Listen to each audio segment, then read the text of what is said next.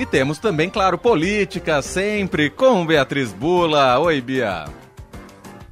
Oi, Leandro. Oi, Emanuel. E oi para os nossos ouvintes também. Oi, Bia, seja muito bem-vinda mais uma vez, fechando a semana.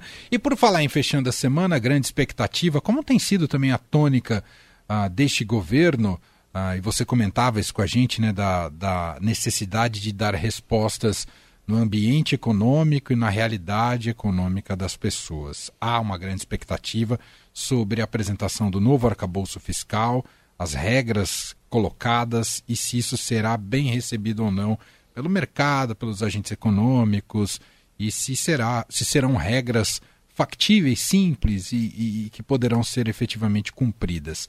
Quero te ouvir, Bia. Chegamos na sexta-feira. Cadê o arcabouço, Beatriz Bula? A gente começou a segunda falando que esse era o assunto da semana, né, na política. É, e a gente termina a semana falando que esse é o assunto da semana que vem, né, Manuel? Parece que tá difícil de, é, de ter um, um, um consenso ali, aparentemente é, por parte do governo, ou então houve uma decisão de não se divulgar hoje, eventualmente, a ver.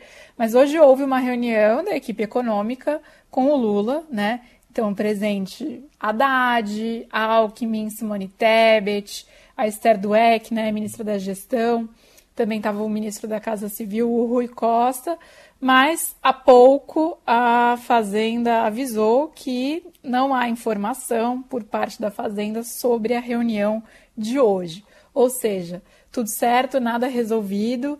É, pelo menos até agora, a informação que a gente tem, a única informação que a gente tem da reunião é essa, que hoje ninguém vai falar mais de regra fiscal, é, de âncora fiscal. E não é fácil chegar num consenso entre o que foi proposto provavelmente pela equipe do Haddad e o que deseja o governo né, Manuel? Porque Sim. hoje mesmo é, houve uma divulgação aí por parte do governo de previsão é, de crescimento. O Ministério da Fazenda está calculando um crescimento de 1,6 mais ou menos por cento do PIB nesse ano, que é menor do que a projeção que tinha sido feita no governo do Bolsonaro de 2,1%.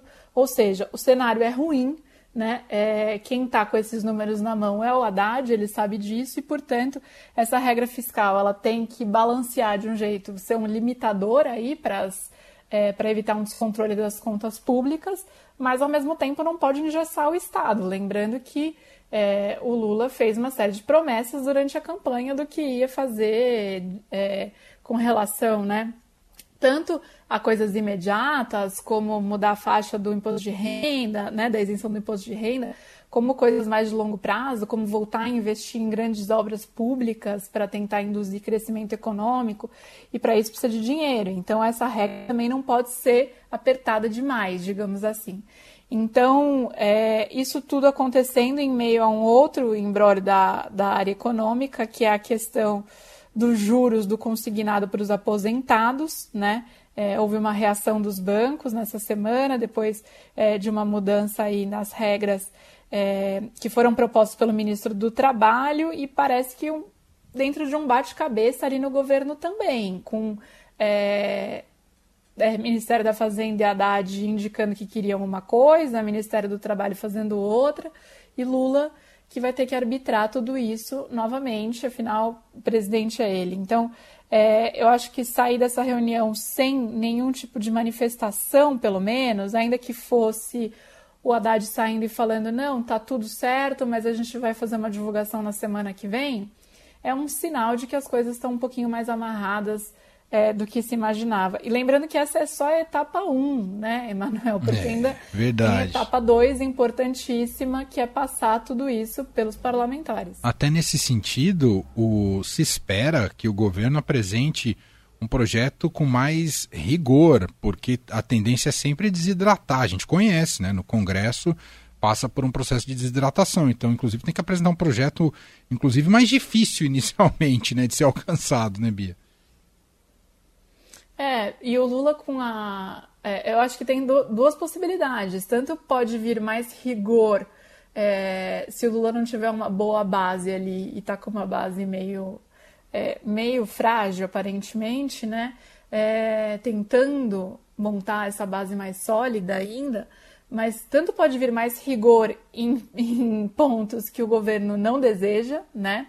Ou seja, engessar ainda mais o executivo, como pode ser afrouxado para atender interesses dos parlamentares, do legislativo. Então, pode ser uma combinação, digamos, é, explosiva. Tudo isso vai depender da tal base no Congresso é, que o Lula conta que todos esses ministérios foram distribuídos, cargos no segundo escalão, diálogo com partidos do Centrão, que isso tudo ajude a, a, amarrar muito bem os interesses do governo na hora de votar isso no Congresso. A ver, vai ser uma prova de fogo. Muito bem. Seguiremos acompanhando, por enquanto, então, nenhuma revelação das regras do arcabouço fiscal. Promessa para a semana que vem e tem que ser semana que vem, porque depois o Lula vai para a China e é uma excursão longa, né? E tá com cara de excursão mesmo, sabe? Quando a gente ia para a escola com a turma, ficava na janela falando coisa, vai ser mais ou menos isso o clima da ida para a China. Então, em termos de timing, é semana que vem, acho que de semana que vem não passa, né, Bia?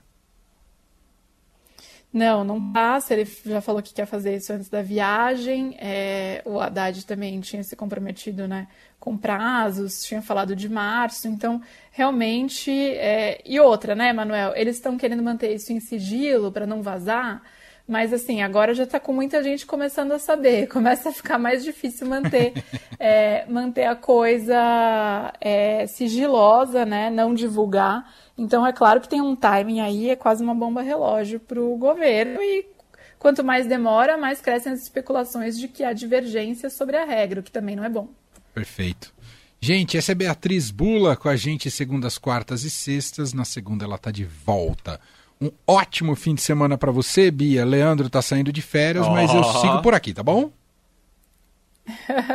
Boas férias, Leandro. Aproveite. Obrigado, Nos vemos Bia. então, Emanuel, semana que vem. Até segunda. Beijo para você.